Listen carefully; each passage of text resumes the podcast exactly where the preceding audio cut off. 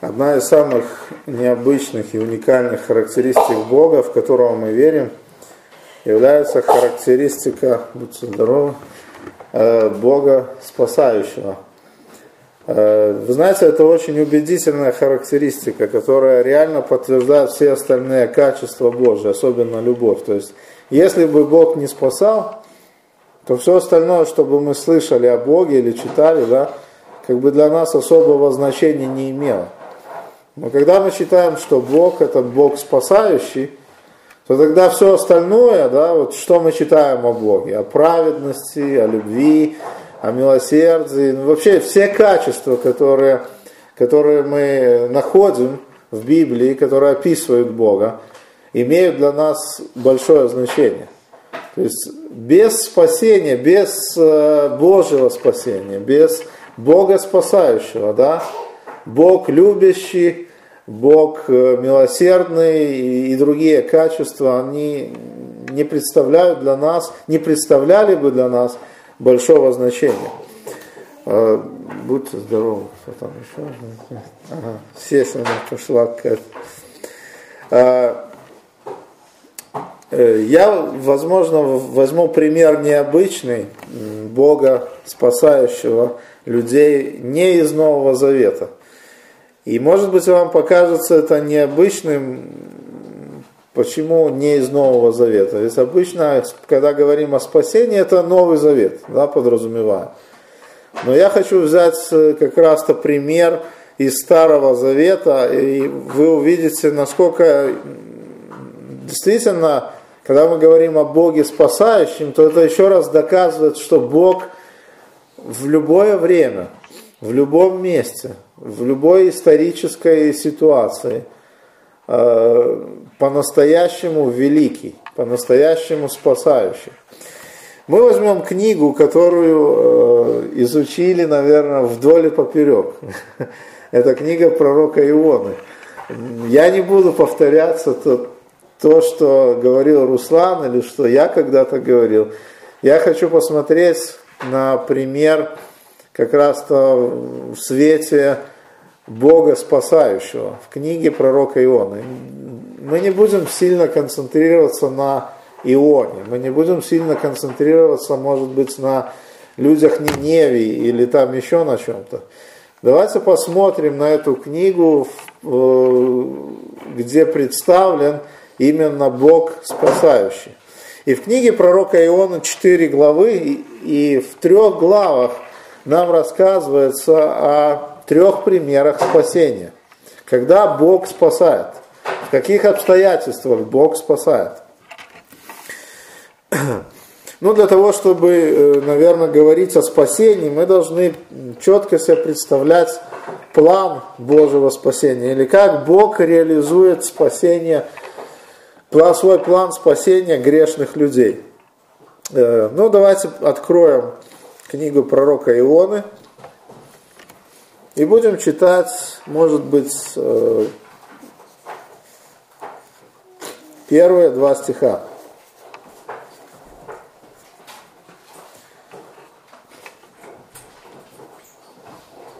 И было слово Господне к Ионе, сыну Амафиину.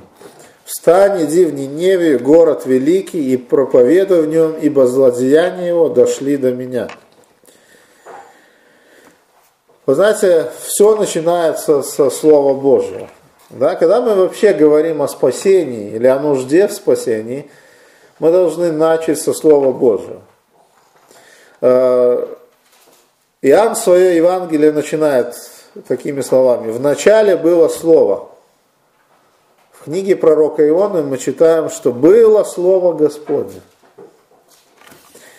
Вообще библейская концепция слова подразумевает слово как элемент речи, да, то есть что-то, когда что-то говорится, что-то произносится. И также слово как божественную сущность. Иногда эти вещи, они соединяются. Да? Вначале было слово, слово было Бог, слово было у Бога, слово было Бог. Да? И потом происходит вот это все Э, взаимозаменяемость, да, то есть Бог что-то говорит, э, вот это происходит, да, и все это благодаря тому, что само Слово является Богом. Э, когда мы говорим вообще о том, что в плане Божьего спасения Слово играет основную роль, да, самую главную роль, потому что не было бы Слова, не было бы Бога, не было бы спасения. Но есть Слово, есть Бог, и мы можем видеть, что Слово имеет определенный вес, определенную э, важность в плане спасения.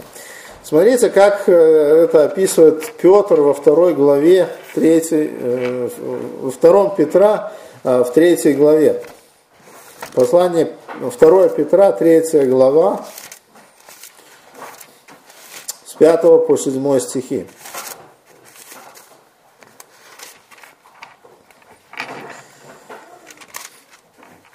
2 Петра, 3 глава, с 5 по 7 стихи. Думающие так не знают, что вначале Словом Божьим небеса и земля составлены были из воды и водою. Потому тогдашний мир погиб, быв потоплен водой. А нынешние небеса и земля содержатся тем же словом, содержимое тем же словом, сберегаются огню на день суда и погибели нечестивых человеков. Посмотрите, благодаря Слову, да, во Вселенной, ну особенно нас касается Земля, э, интересует Земля, благодаря Слову, да, поддерживается определенный баланс до определенного, опять же, времени. То есть Бог через Слово, да, не только говорит, Он через Слово каким-то образом реализует э, существование Вселенной ну, а в первую очередь Земли, да, потому что что там, звезды какие-то далекие, галактики, когда нас, наверное, касается то, что происходит сейчас на Земле. То есть, смотрите, Слово держит, э, держало первый мир, который был составлен из воды и водой, и погиб, потому что Слово что-то сделало, совершило, да, этот большой потоп, и опять же словом, да, сберегаются вот эти небеса и земля, да, до, суд, до дня суда, до того, как будет, как тут написано, э, огонь, да, для огня сберегаются. Поэтому, когда мы говорим о Божьем плане спасения, то должно быть слово на первом месте. Сегодня, конечно, когда мы говорим вообще о проповеди Евангелия или о спасении, то есть много методов, да. Могут и фильмы показывать, могут и видео какое-то, и э, наглядные какие-то ну, материалы, да, то есть разнообразие очень большое, потому что техника шагнула достаточно далеко. Сегодня даже с записями мы не выходим, потому что все есть на электронных носителях, да. Кое-кто тут даже Библией не пользуется, э, выходит с какими-то штучками, да, и мы думаем, что вот как это у них получается. Получается. Но, тем не менее, да, основа – это Слово Божие. То есть без все эти вот э, прибамбасы, да, все эти вот электронные вещи, которыми мы пользуемся э, или используем для того, чтобы э, проповедовать Слово или говорить о Боге, говорить о Божьем спасении, они только средства – на самом деле основа это не это, основа это слово. Если нету слова, то все остальное оно, оно бесполезно. Оно будет бесполезно. Поэтому, когда мы читаем наставление апостола Павла Тимофею, апостол Павел говорит, проповедуй Слово. Проповедуй Слово.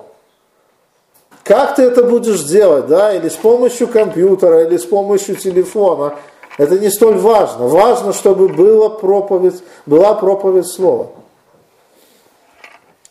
Несмотря на то, что будут да, обстоятельства неблагоприятные, да, там написано во время или вовремя и не вовремя.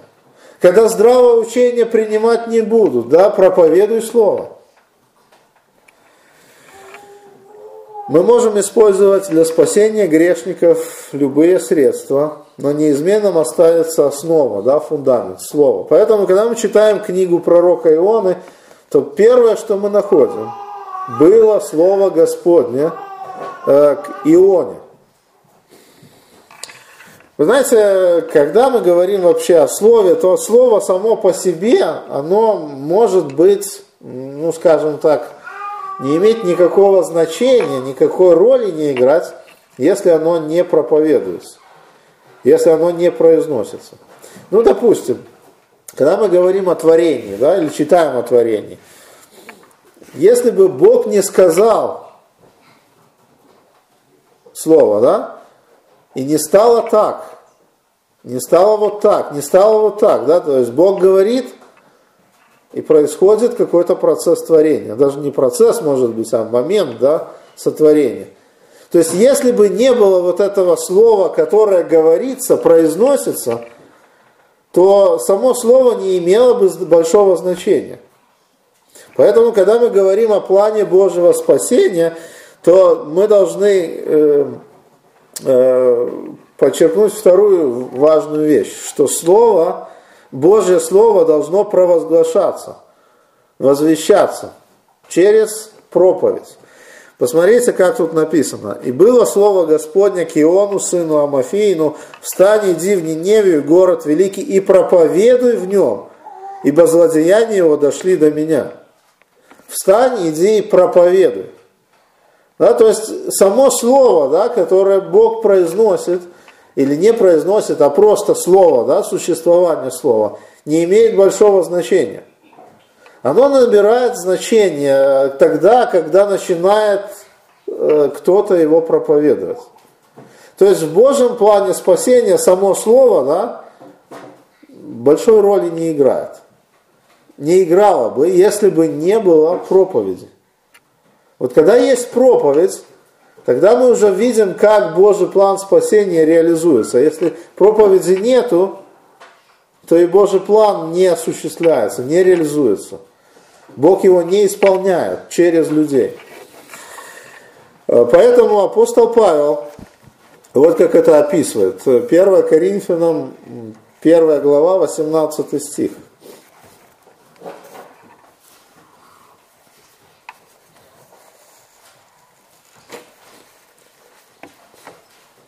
Ибо слово о кресте для погибающих юродство есть, а для нас спасаемых сила Божия – и 21 стих. Ибо когда мир своей мудростью не познал Бога в премудрости Божией, то благоугодно было Богу юродством проповеди спасти верующих. Слово юродство означает глупость. То есть, смотрите, для многих людей то, как Бог реализует план спасения свой, это глупость. Да, мы слышали сегодня свидетельство, да, э, как разговаривали с человеком неверующим, и для него это глупость. Все, что говорится о Боге, для него это глупость. Но Бог использует эту глупость, да, чтобы посрамить мудрых. Бог обратил мудрость мира сего в безумие.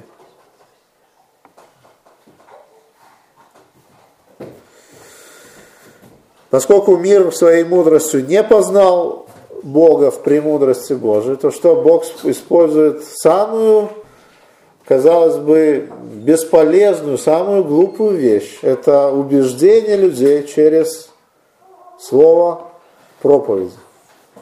Когда я говорю здесь о проповеди, это не значит, что вот эта проповедь, которую говорят с кафедры – это проповедь, это наше свидетельство, наши слова Иисусе Христе, слова о спасении. Это тоже проповедь. Это тоже часть Божьего плана спасения. Мы не должны проповедь ограничивать только кафедрой, да, или каким-то вот официальным таким возвещением. Поэтому апостол Павел здесь говорит, что проповедь или проповедь Слова Божия это определенного рода глупый способ который вообще со стороны кажется неубедительным, бесполезным, но он действует. Но тем не менее он действует. Вы знаете, если посмотрим на историю Ионы, то э, мы увидим тоже определенный пример глупости, да? То есть Бог говорит Ионе, иди в Ниневию. Ниневия это столица Ассирии, с которой Израиль находился в конфликте постоянно, вооруженном. И убеждай их покаяться, проповедуй слово. Вы представляете, насколько это все равно, что сказать украинцу на Донбассе или возле Донбасса, иди, едь вот в Россию, там рядом Ростовская область, и проповедуй слово. Когда там вооруженный конфликт, да, там не до слова. Вот оружием, да, там боеприпасов бы доставить, армию бы хорошую выставить, вот это было бы убедительно. Насколько глупо это иногда выглядит в глазах мира проповедь Слова Божьего. Но апостол Павел в своих двух посланиях к Тимофею призывает того к проповеди Слова. В первом послании, 4 глава, 10-11 э, стих, послание Тимофею, мы читаем такие такие слова. 1 Тимофею, 4 глава, 10-11 стих.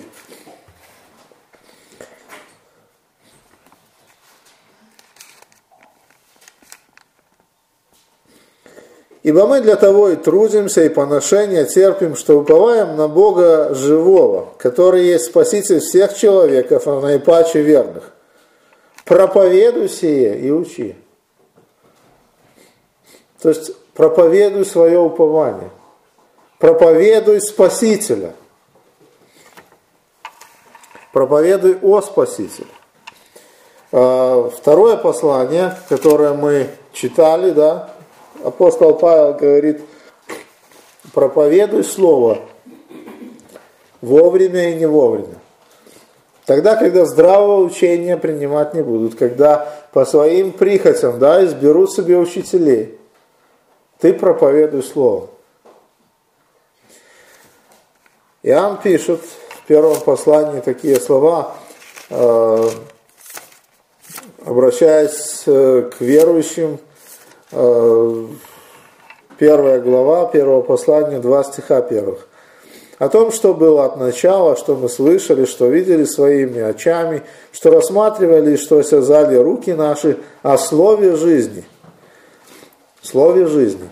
Ибо жизнь явилась, и мы видели, и свидетельствуем, и возвещаем вам сию жизнь вечную, э, которая была у Отца и явилась нам.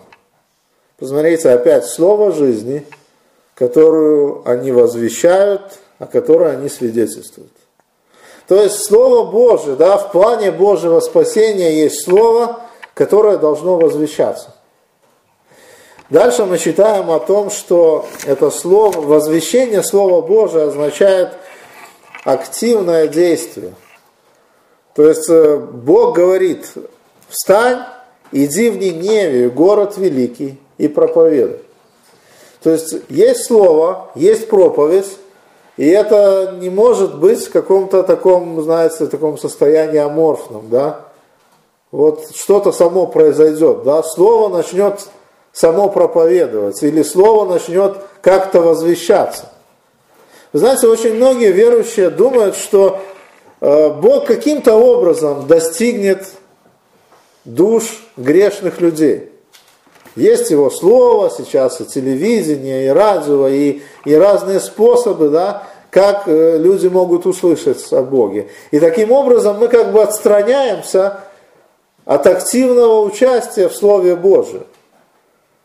Но Бог, обращаясь к Ионе, и не только к Ионе, к верующим Нового, Старого Завета, говорит, встань и иди проповедуй. Было слово, которое нужно проповедовать. Вы знаете, никто никогда не придет к Богу и не получит спасение без активного участия в проповеди Слова Божия. Э, пассивность в данном случае, она несовместима. Когда нету вот этого желание идти, то тогда меркнет и само Слово Божие, и говорить о проповеди не имеет смысла вообще. Поэтому мы читаем э, свидетельство апостола Павла о тех, кто проповедует Евангелие. Это известный фрагмент, записанный в Римлянам, 10 главе, с 14 по 15 стихи, два стиха. Римлянам 10, 14, 15. Но как призвать того, в которого не уверовали? Как уверовать в того, о ком не слыхали? Как слышать без проповедующего? И как проповедовать, если не будут посланы? Как написано, как прекрасны ноги благовествующих мир, благовествующих благое.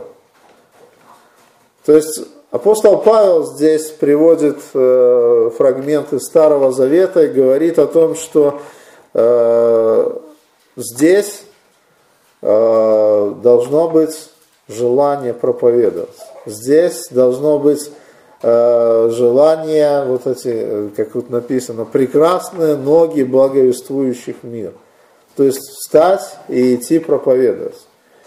Э, но когда мы читаем вообще этот, о Божьем плане спасения, в книге пророка Ионы очень явно так видно, как Бог вообще действует, как Бог спасает, в чем заключается его спасение.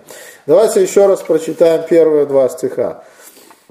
«И было слово Господне к сыну Амафиину, встань, иди в Ниневе, город великий, и проповедуй в нем, ибо злодеяния его дошли до меня». То есть было слово, было, которое нужно проповедовать, идти и проповедовать. Три вещи, да? Слово, которое нужно идти, и третье проповедовать. Знаете, есть одно слабое звено.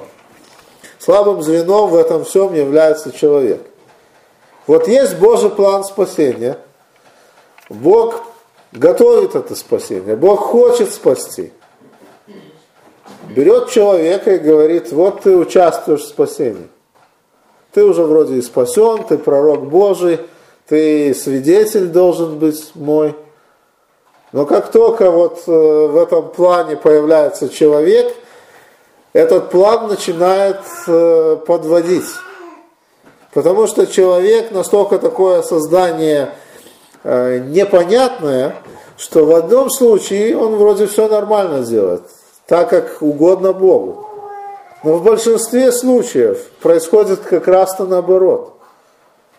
Бог, у Бога есть слово, которое нужно донести грешникам, и человек из, этого, из этой цепи он выпадает просто. Потому что, во-первых, он, может быть, э, не понимает Слово Божие, не желает проповедовать, или понимает, что нужно проповедовать, но не идет. И вот мы видим, что в этом плане человек самое слабое звено. Тогда, если это самое слабое звено, почему Бог не использует что-то другое, другой метод? Почему Бог вместо человека не берет, например, животных, да? Помните, ослица Валама вполне могла сказать о том, что предупредить э, безумного пророка, да, то есть как написано в Писании. Иисус Христос, когда восклицали там Асанна, да, говорили, замолчи, скажи, чтобы замолчали. Иисус Христос говорит, если они замолчат, то кто? Камни возьмут. То есть даже камни могли бы проповедовать Слово Божие. Дальше мы читаем о том, что ангелы могли проповедовать. И, и в некоторых случаях Бог использовал ангелов, чтобы они возвещали благую весть. Эта благая весть была разная, да, разного содержания. Но если вы помните, допустим, весть о рождении э, Иисуса Христа, многим людям было возвещено. Марии, Иосифу, пастухам, э, потом там Симеон, да, ну, многие люди было открыто, через ангела Бог открывал, что, что вот появился младенец. Это благая весть, это добрая весть.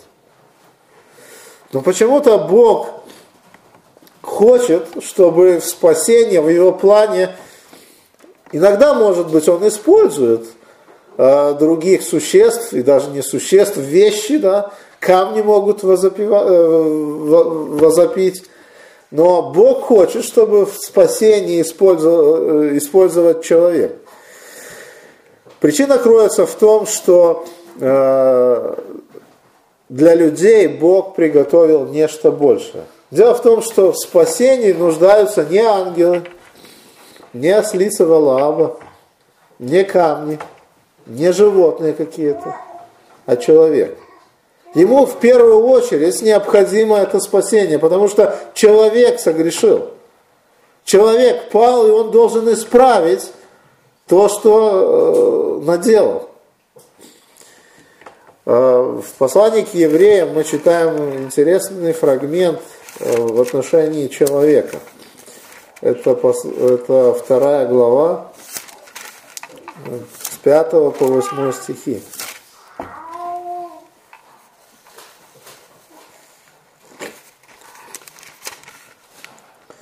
Ибо не ангелом Бог покорил будущую вселенную, о которой говорим.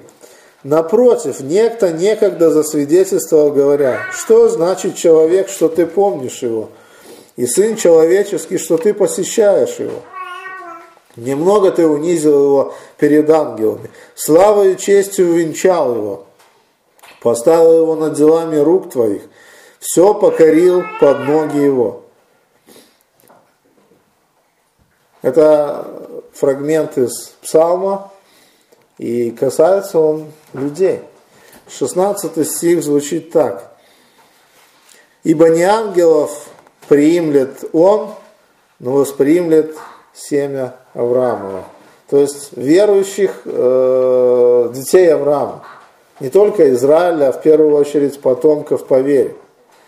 Поэтому э, здесь очень подходят слова Луки, которые Иисус, не Луки, а слова Иисуса Христа, которые, которые записал Лука.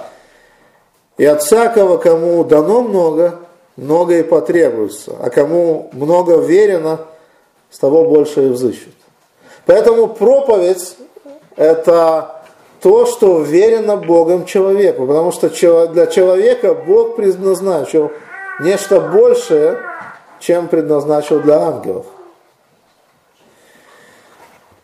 Э, как реализуется Божий план спасения? Ну вот на основании э, первых двух стихов книги пророка Иона мы видим, что есть слово, которое Бог повелевает человеку идти и проповедовать для того, чтобы спасти грешников.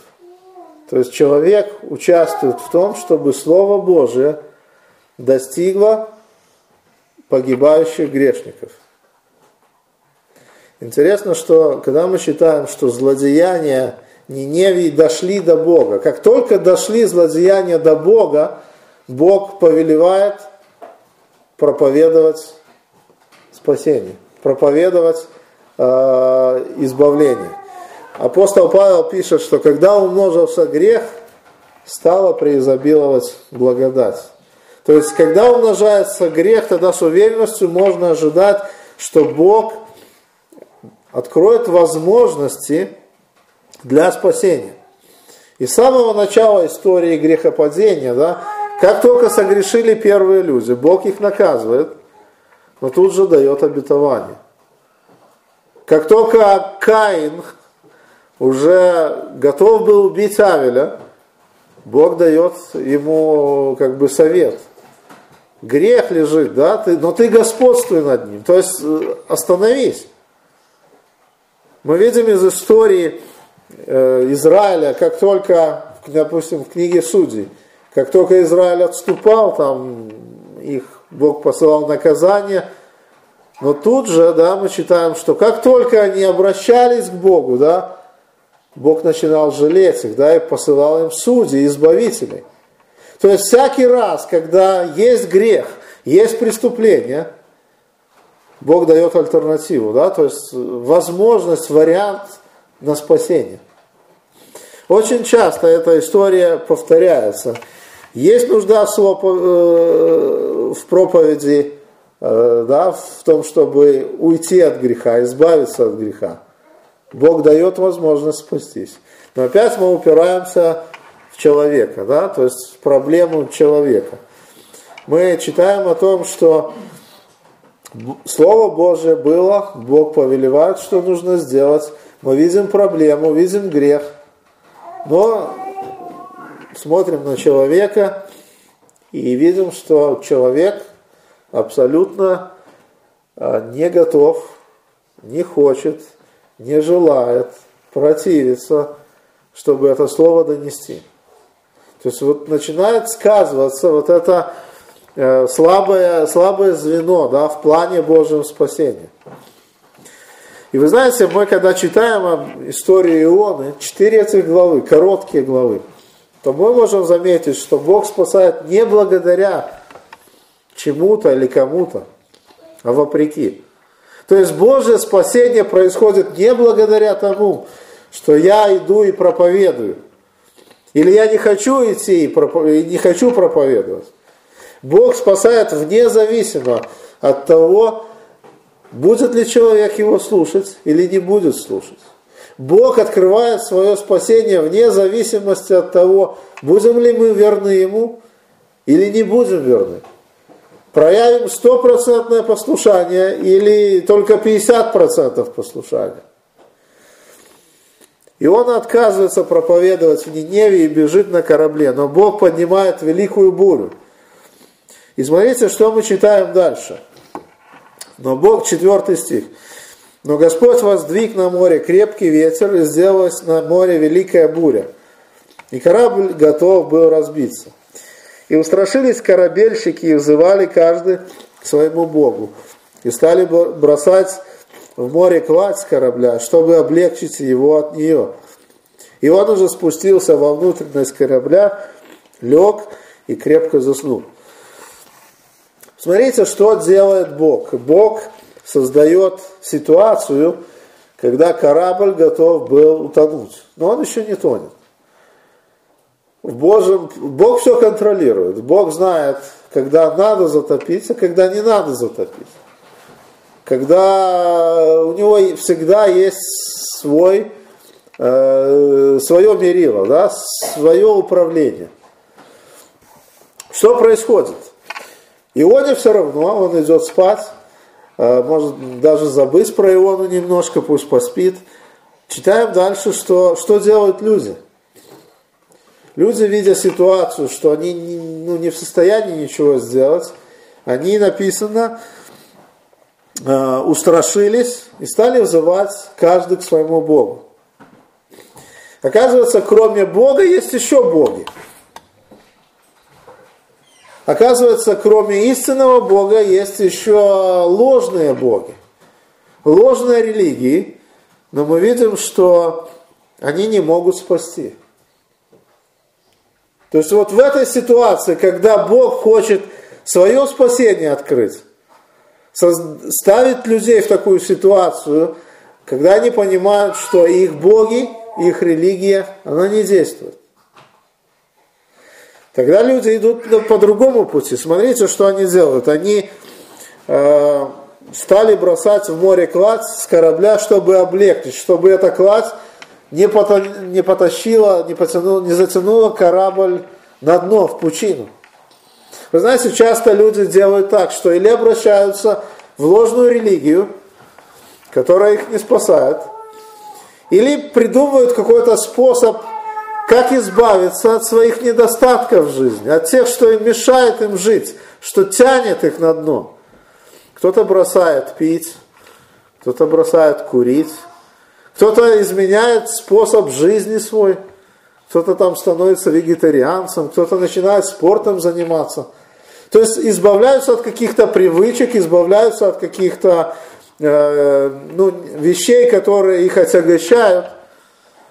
Но мы видим, что это тоже не спасает. Это может избавить на какое-то время, продлить срок жизни, дать больше здоровья. Но это не спасает перспективе вечности это ни к чему не приведет. И самое ужасное состояние, что верующий в это время спит. Эти пытаются найти выход, обращаются в лже, к лжерелигиям. Облегчают э, корабль, да, удаляют что-то из, из этого корабля, из своей жизни от чего-то удаляют, что-то удаляют, устраняют. А он спит. Шестой стих мы читаем.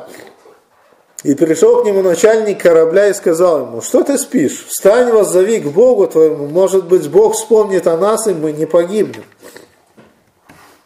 Вы знаете, мы здесь видим, что когда уже нету никакого выхода, люди пытаются обратиться к истинному Богу. Причем это неосознанное обращение, это просто как один из вариантов. Так, этот мне не помог, да, Давай обратимся, спросим этого Бога, обратимся к этому Богу. Э, после того, как ничего другого уже не помогает, человек ищет истинного Бога. Но он не знает, что это истинный Бог.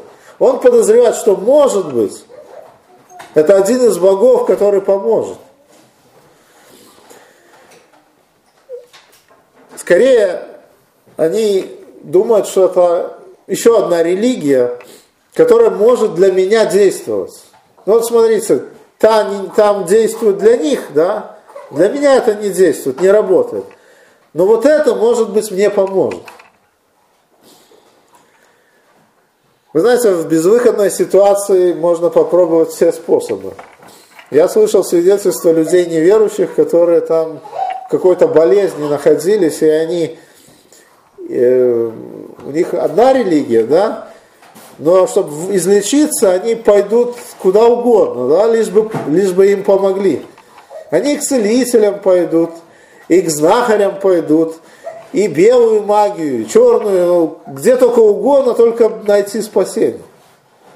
И часто бывает так, что Бог так управляет, что они могут в этой ситуации обратиться к истинному Богу. И что мы видим? Они говорят Ионе, воззови к своему Богу. Может быть, Бог вспомнит о нас, и мы не погибнем. И здесь, вот в этом плане Божьего спасения, да, э, Иона, который так хорошо спал, ему пришлось, его разбудили, пришлось рассказать, кто он, и какого, какому Богу он поклоняется. То есть Бог заставляет человека свидетельствовать не благодаря тому, что он верующий или еврей, чтет Господа Бога неба и земли, а вопреки всему этому. То есть, ну, он просто вынужден. Причем это делает, ну, скажем так, даже не особо напрягаясь. Ну, спросили, я ответил. Если люди устрашились страхом великим, и они говорят, как? У тебя такой Бог, а ты спишь. Мы тут погибаем, а ты спишь. И тогда он говорит, а выбросьте меня за борт, и все тогда успокоится. Вы знаете, это довольно странная ситуация. Да? Когда мы читаем об этом, нам кажется, ну как вот верующий человек или вообще человек в здравом уме может чего-то такое вообще сказать. Но вы знаете, давайте посмотрим на эту ситуацию с точки зрения с духовной. Переведем это в духовную плоскость. Э, дело в том, что для спасения не поможет никакая религия. Для спасения не поможет никакое избавление от какого-то лишнего груза в своей жизни. Для спасения нужна жертва. Люди должны понять, что они спасаются благодаря жертве. Без жертвы да, Иисуса Христа не будет спасения. Это центр проповеди Евангелия. То есть есть слово, которое проповедуется человеком, и в этом э, слове должна быть информация о жертве. Что делает, э, что, что мы видим в этом, в этом ситуации? А, вы знаете, даже в любой ситуации, если человек находится в какой-то ситуации, которая требует помощь, э, в которой требуется помощь, нужна всегда жертвенность. То есть мы должны пожертвовать временем, может быть, деньгами, вниманием. Если ситуация там угроза для жизни, да, то иногда надо жертвовать жизнью. Если тонет человек, и кто-то бросается его спасать, он тоже жертвует своей жизнью. Если горит да, дом, и там находятся люди, и пожарный туда идет, жертвуя своей жизнью. Вы знаете, чем э, дороже э, или страшнее ситуация, чем э, больше, скажем, нужна, нужна помощь, тем больше жертвенность нужна.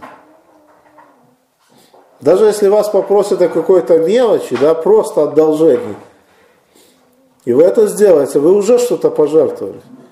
Но чем больше эта ситуация, да, или помощь, нужда в помощи, тем больше жертвенность. Вы знаете, когда мы говорим о нашей жизни, то для того, чтобы сохранить свою жизнь, нужна адекватная жертва. Вы знаете, была ситуация, когда вот э, в Нью-Йорке, да, в этот торговый центр врезали самолеты. Один, потом второй.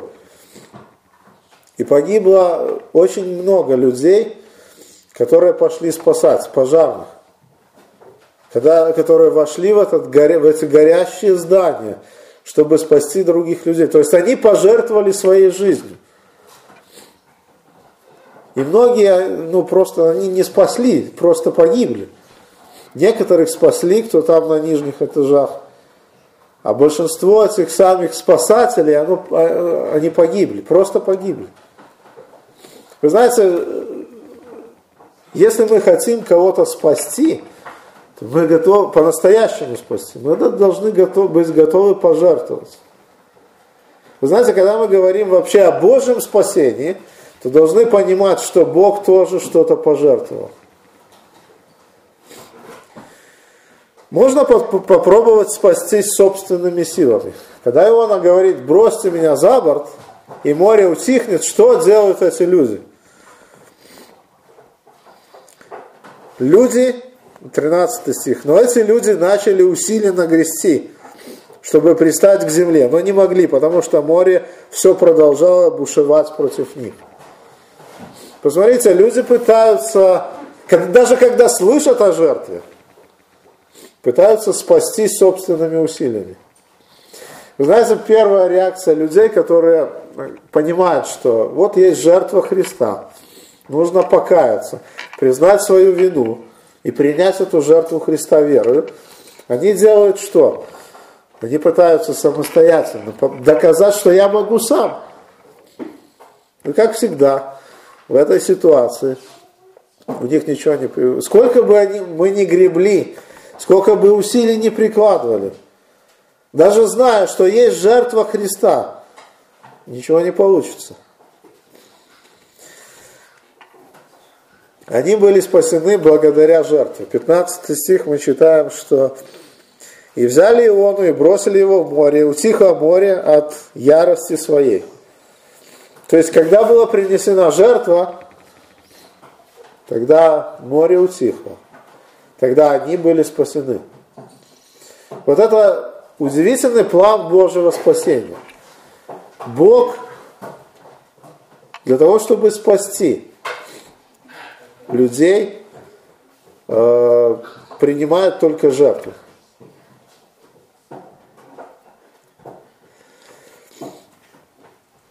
16 стих мы читаем, что они очень устрашились.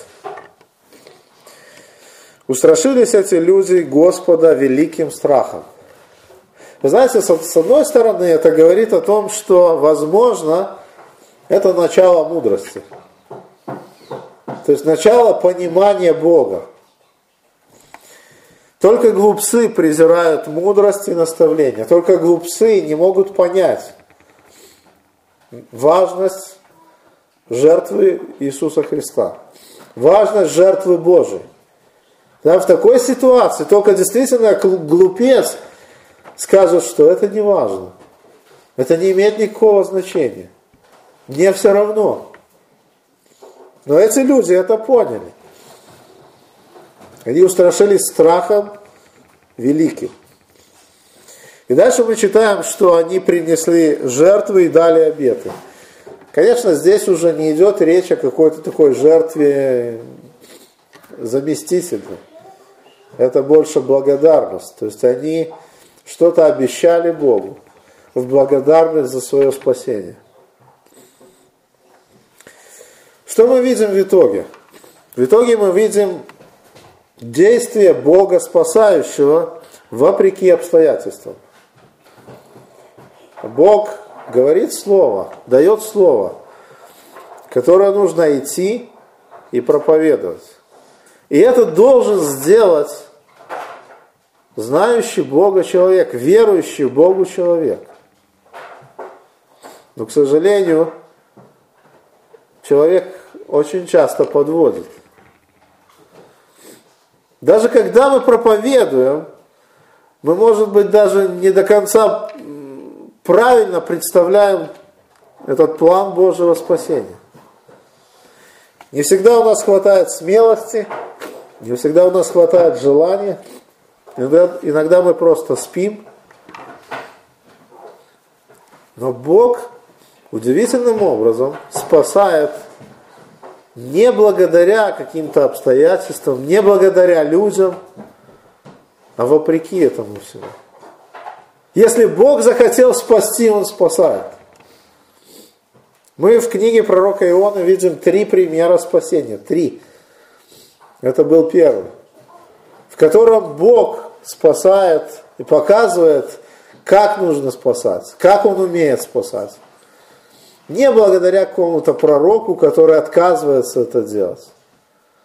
Не благодаря человеческим усилиям, которые гребли и куда-то там выгребли. Не благодаря тому, что они другим богам поклонялись, избавлялись от груза какого-то лишнего в своей жизни, освобождали свою жизнь, свой разум, свое сердце от чего-то лишнего. Бог спасает вне зависимости от всего этого. Благодаря жертве,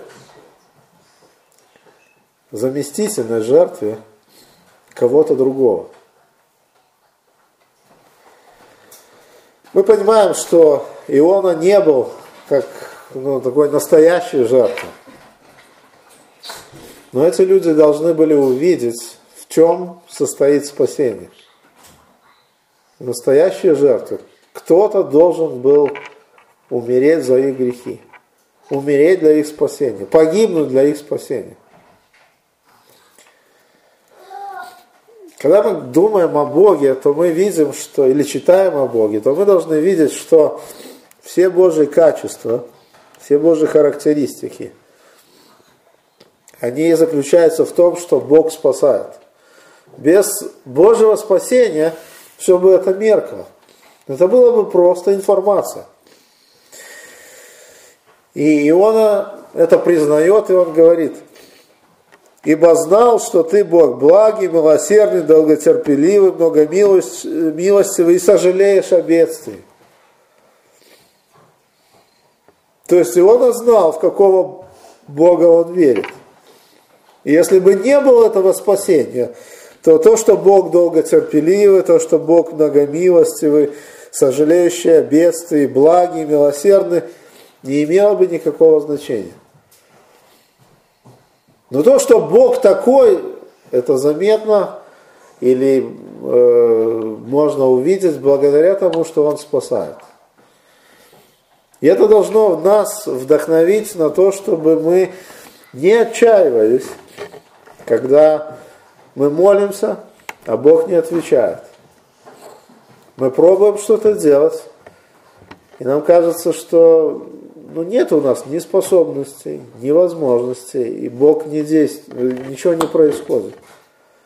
Смотрите, Бог в книге пророка Ионы спасает не потому, что человек э, все хорошо сделал, донес слово, не потому, что обстоятельства удачные сложились, не потому, что что-то еще помогло. Бог просто берет и спасает. Через все эти обстоятельства неблагоприятные, через непослушание даже верующего человека, Бог спасает. И этим мы в первую очередь должны понимать, насколько мы сами ничтожны, насколько мы сами не заслуживаем этого спасения. Никто из этой первой главы, сколько там э, корабельщиков или э, мореплавателей не было, ни Иона, не заслуживали того, чтобы Бог их спас. Но Бог оказался благим, милосердным, долготерпеливым и многомилостивым, который сожалеет о том, что люди оказались в таком бедственном положении. И он протягивает руку помощи. И эта рука в Новом Завете, она тем более, ну, скажем, более значимо, это заметно, что она вытянута, да. Бог протянул эту руку и сегодня может спасти любого. И это должно нас вдохновлять, это должно нас ободрять и давать надежду, когда мы думаем о неверующих людях. Аминь.